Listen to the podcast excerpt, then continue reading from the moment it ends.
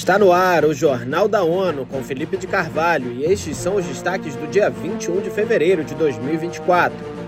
Estados Unidos vetam proposta de cessar fogo em Gaza no Conselho de Segurança. Violência na RD Congo tem potencial de expansão além fronteiras.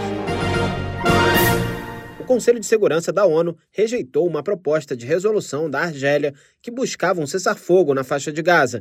Em sessão nesta terça-feira, o texto não foi adotado devido ao veto dos Estados Unidos, membro permanente do órgão. Acompanhe com Mayra Lopes. Dos 15 países no Conselho de Segurança, o rascunho recebeu apoio de 13 nações, enquanto o Reino Unido optou pela abstenção e os Estados Unidos vetaram o texto. A resolução pedia um cessar-fogo humanitário imediato a ser respeitado por todas as partes e reafirmava o compromisso com a proteção dos civis conforme estipulado pelo direito internacional. Para adotar uma resolução, o Conselho de Segurança precisa de pelo menos nove votos e nenhum veto dos cinco membros permanentes: Estados Unidos, China, Rússia, França, e Reino Unido. Desde o início da elaboração do texto pela Argélia, havia relatos apontando para a possibilidade de veto dos Estados Unidos. Da ONU News, em Nova York, Mayra Lopes. O país deve apresentar uma outra proposta que incluiria um cessar-fogo temporário com base na libertação de todos os reféns e a condenar o Hamas. Esta seria a primeira vez que os Estados Unidos apoiariam um cessar-fogo temporário em Gaza.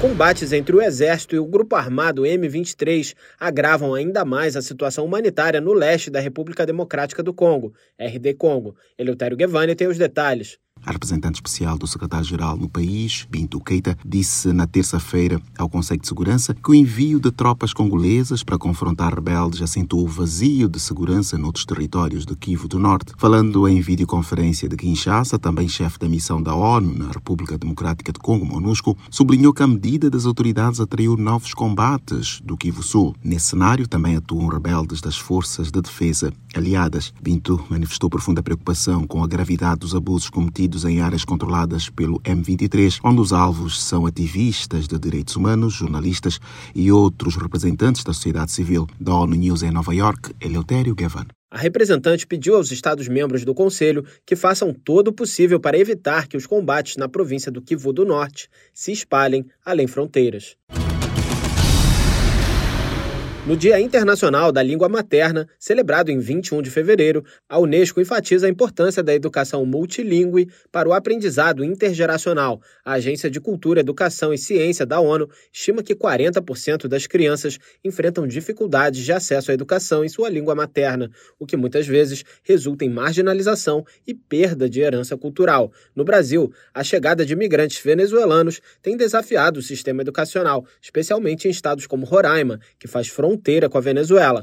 A chefe de educação do Unicef no país, Mônica Dias, ressalta a crescente necessidade de inclusão de crianças venezuelanas nas escolas, mesmo diante de barreiras do idioma. Essa questão é, da inclusão de crianças de outras nacionalidades no Brasil é um desafio que o nosso escritório vem enfrentando aqui, especialmente na nossa fronteira com a Venezuela. E a gente vem exatamente nesse momento, desde o ano passado, é, dialogando bastante, especialmente com a Secretaria Municipal de Educação de Boa Vista, sobre é, como é possível a gente desenvolver uma escola bilíngue Segundo a representante do Unicef no Brasil, a entidade vem buscando parcerias para encontrar solução e apoio para que, especialmente o governo de Roraima, possa apoiar essas crianças.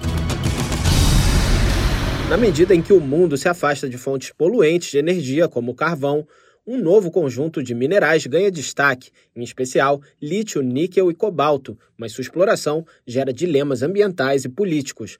Este será um dos temas de destaque da sexta sessão da Assembleia das Nações Unidas para o Meio Ambiente, o NEA 6, que começa dia 26 de fevereiro em Nairobi, no Quênia. Ao negociar resoluções e declarações, os governos terão a chance de definir soluções para assegurar a mineração responsável. Os chamados minerais de transição energética são componentes essenciais em muitas tecnologias de energia limpa, desde turbinas eólicas até veículos elétricos. No entanto, a extração e o processamento desses elementos naturais podem devastar paisagens, dizimar a biodiversidade, produzir gases do efeito estufa e causar violações dos direitos humanos. O Programa das Nações Unidas para o Meio Ambiente, PNUMA, também destaca a preocupação que a concorrência por esses recursos possa agravar as tensões geopolíticas.